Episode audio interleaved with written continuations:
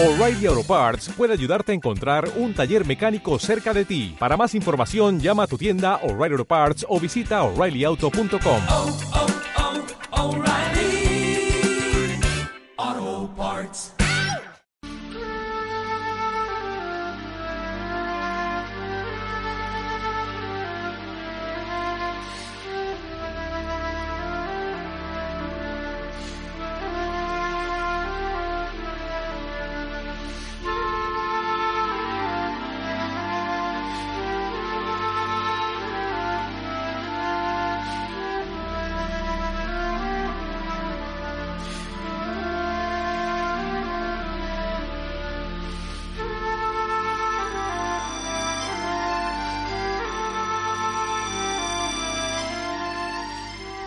Estimados amigos y amigas de la radio, bienvenidos a un programa más con Rutas por Extremadura y Radio Viajera.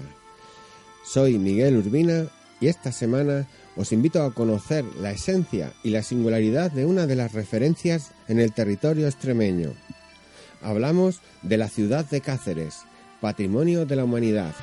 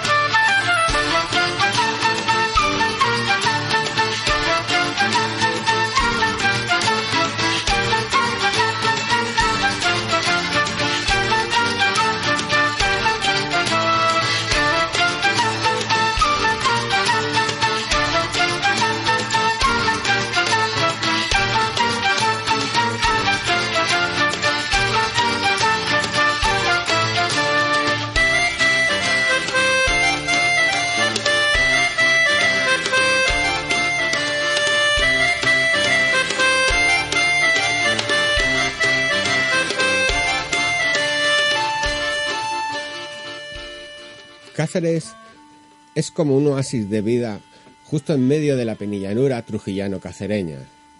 La existencia de un microespacio entre la ribera del Marco, el Calerizo y las fuentes de Santana permitió el asentamiento estable de grupos humanos desde tiempos inmemoriales. Aún se están estudiando restos de esta actividad, que data de un millón de años, considerado como de los más antiguos de Extremadura y entre los más interesantes a nivel mundial. Pero quizás hoy Cáceres es conocida en todo el mundo por la inclusión de su casco antiguo en la lista de monumentos patrimonio de la humanidad que elabora UNESCO, un reconocimiento que avala el alto valor cultural de la ciudad vieja de Cáceres.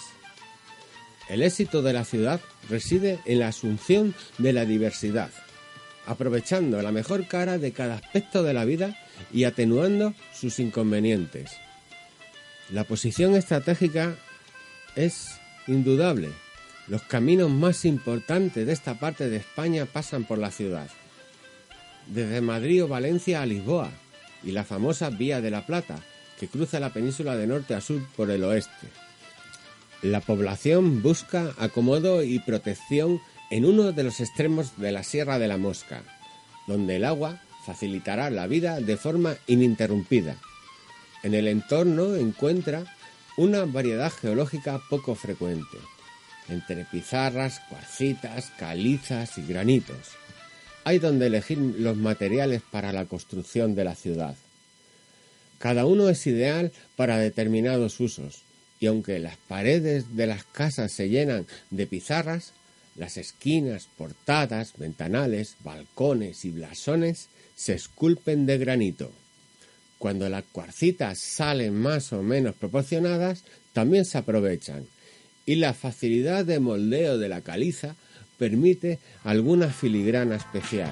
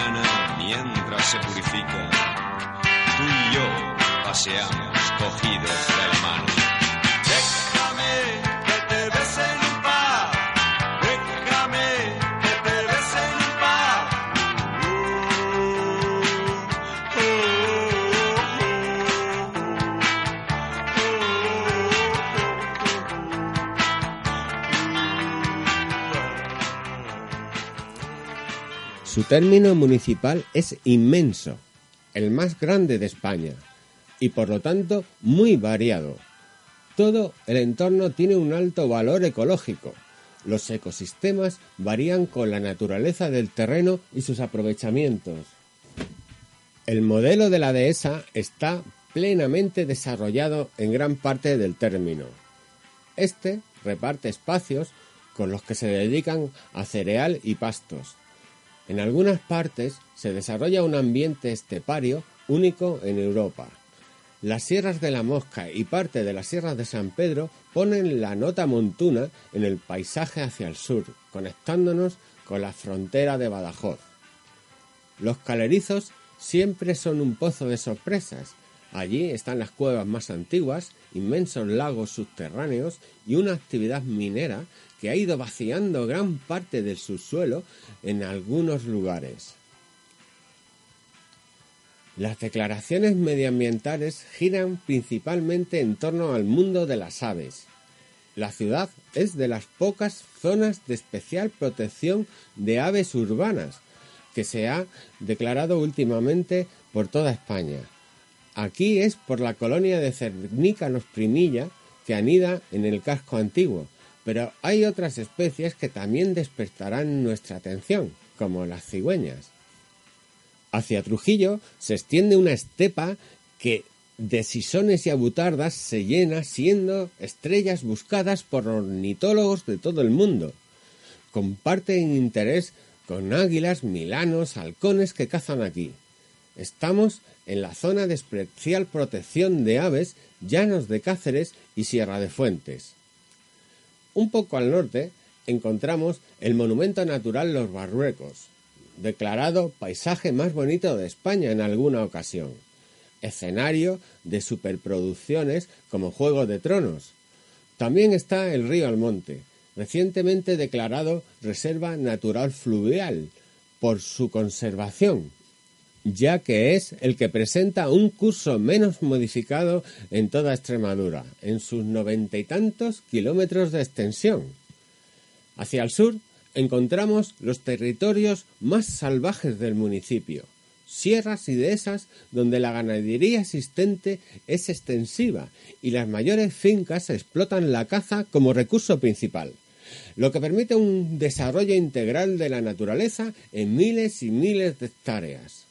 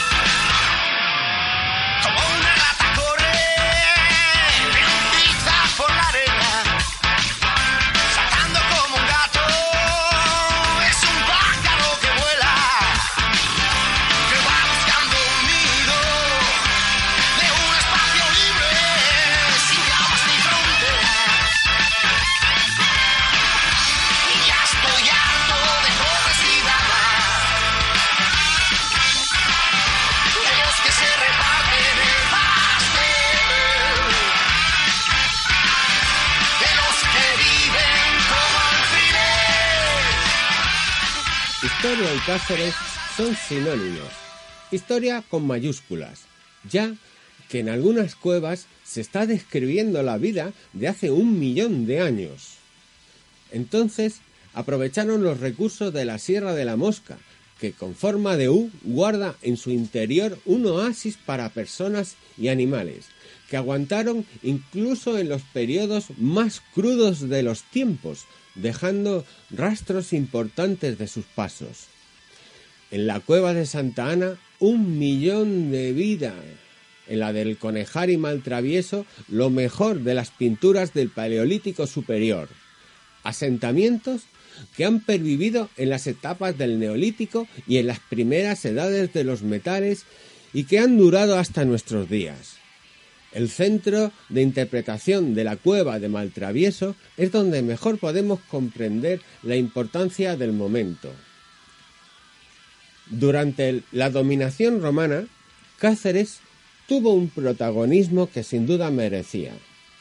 Primero fueron los campamentos romanos, los militares de Castra Cecilia y Castra Servilia para asegurar el orden del territorio betón y lusitano y los tránsitos de las personas y mercancías y principalmente metales por la vía de la Plata.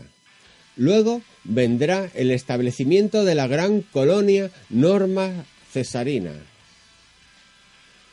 Restos romanos podemos ver en algunas puertas de la ciudad y en paños de la muralla. Por sus hechuras y dimensiones debieron tener una importancia notable. Hay un centro de interpretación del campamento romano Cáceres el Viejo, que nos retrotrae a esos tiempos con gran acierto en la forma y en el fondo. Por el contrario, la oscuridad general del momento visigodo será mayúscula. Aquí prácticamente es completa, nada sabemos de estos momentos, que seguro fue de gran destrucción y abandono. Tuvo que prolongarse largo en el tiempo, hasta que volvamos a saber. Va a ser a mediados del siglo XII, cuando los almohades refundan la ciudad y la convierten en un importante bastión defensivo. Tiempos en que la frontera va y viene, no solo de norte a sur, sino también de este a oeste. Es más la presión que se hacen portugueses, leoneses y castellanos por el control del territorio que el empuje que hacen todos contra los árabes. Después de conquistas de unos y otros, finalmente Cáceres va a quedar bajo la órbita del reino de León. Va a ser a finales del siglo XII, antes de la última gran invasión almohade que recupera la ciudad para la causa de Mahoma, cuando se funda la Orden Militar de Caballería de Santiago, seguramente en la iglesia que todavía conserva recuerdos de monjes guerreros, de un románico que se va y de un tiempo nuevo que se abre pasos entre espadas y mitos. La reconquista final la llevará a cabo Alfonso IX en 1227.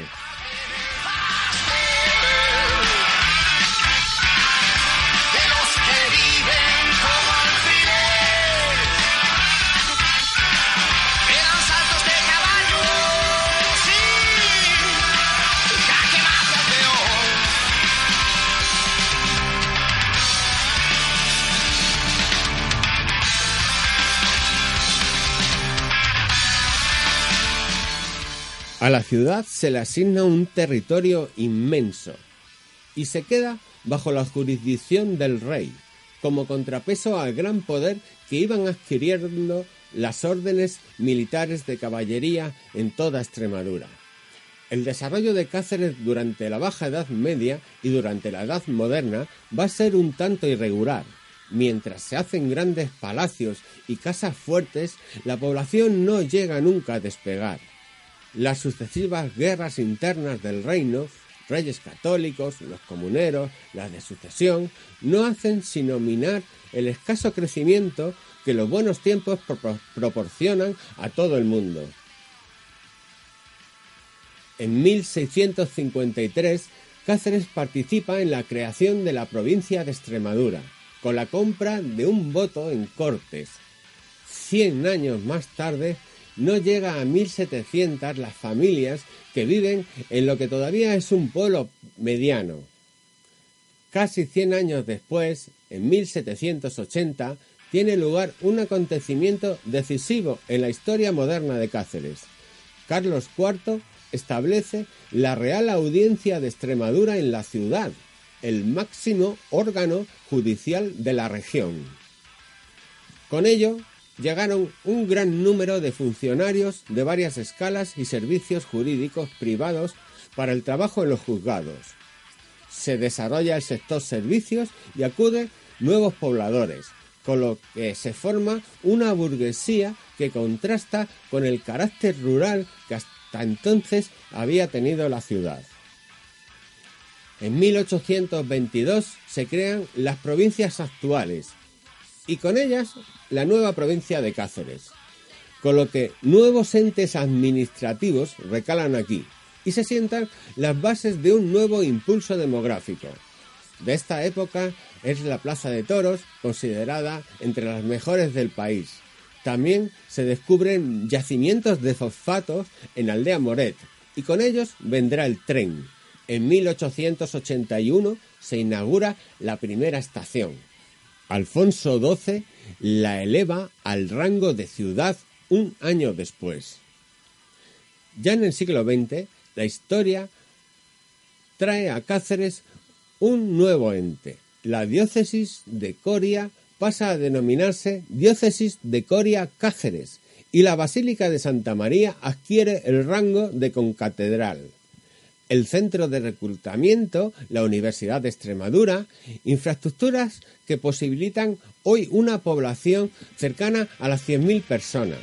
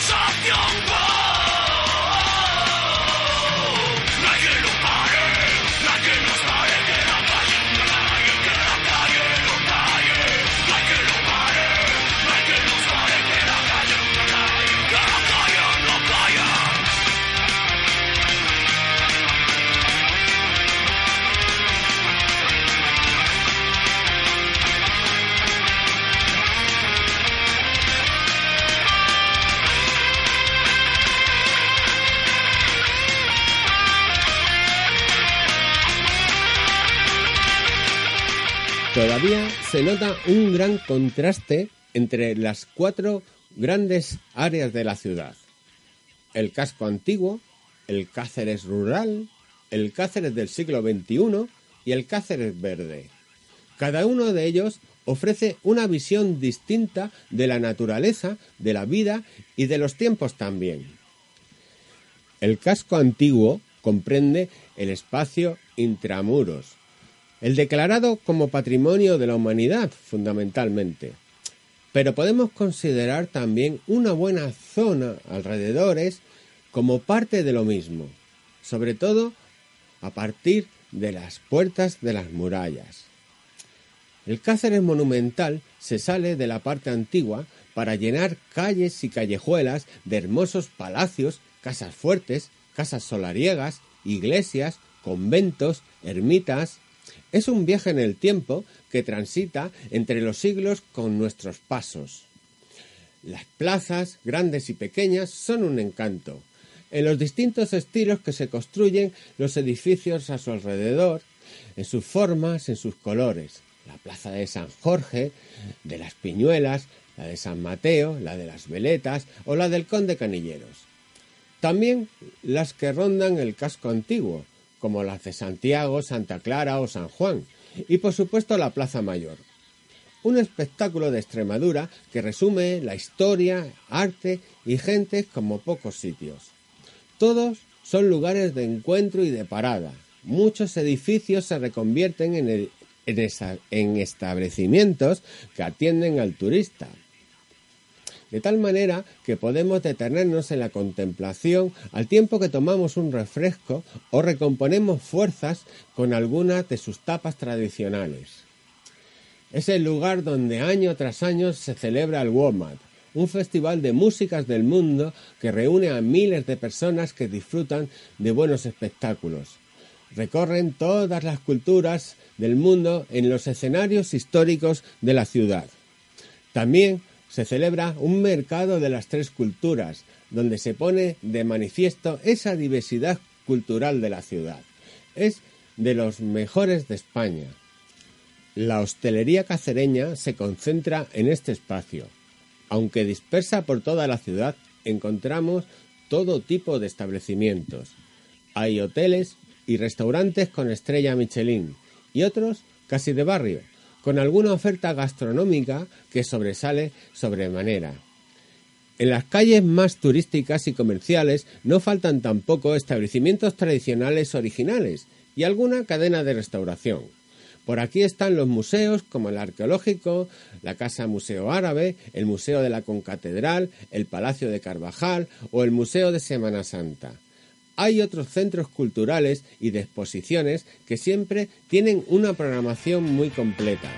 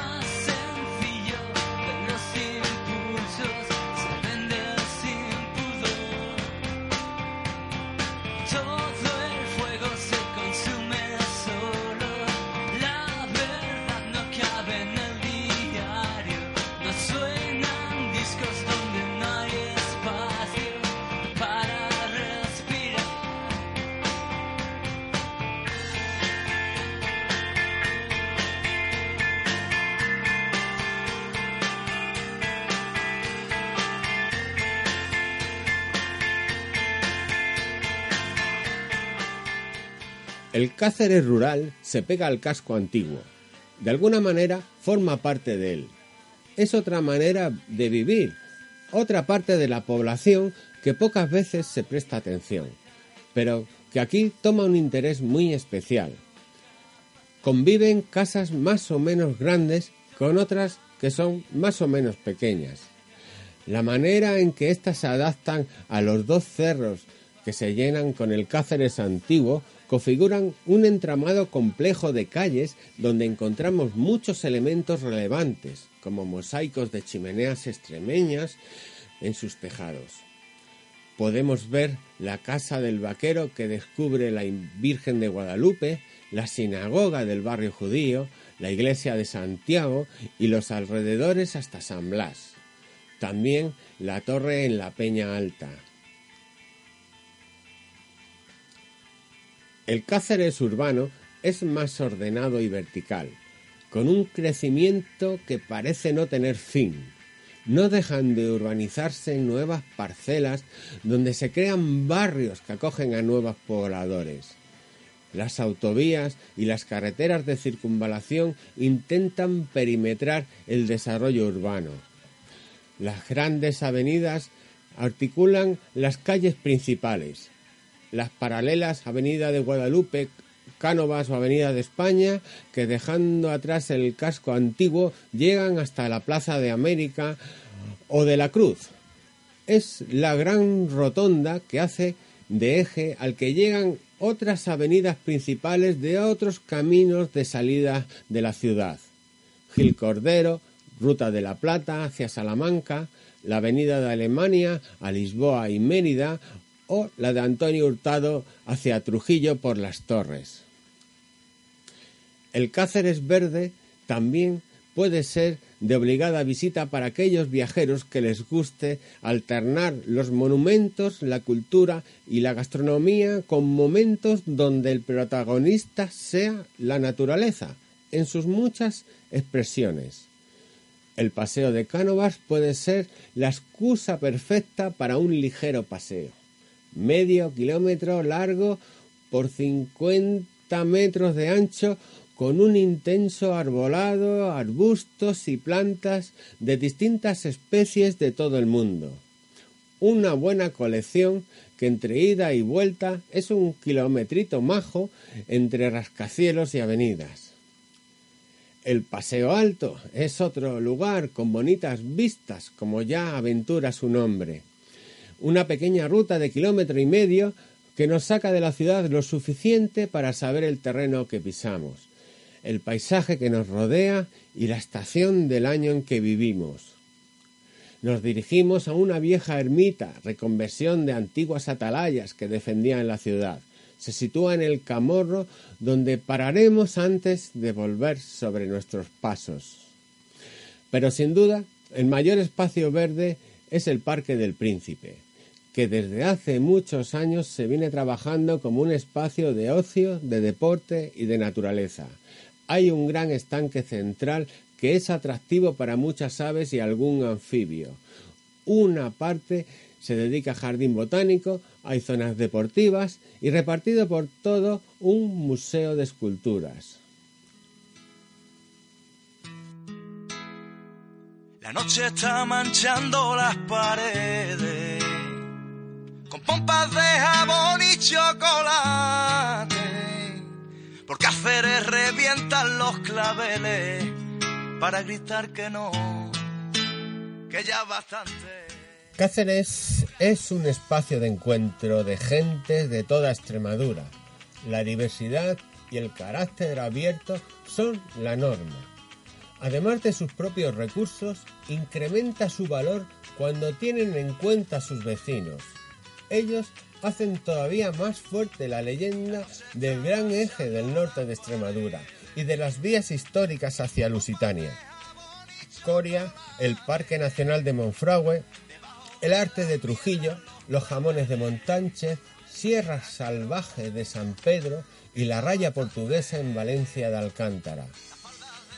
Cáceres es una ciudad de congresos, de reuniones, de ferias, pero sobre todo es un pueblo que está a tu servicio, que son anfitriones como nadie de una manera de vivir, de una tierra y una cultura ancestral.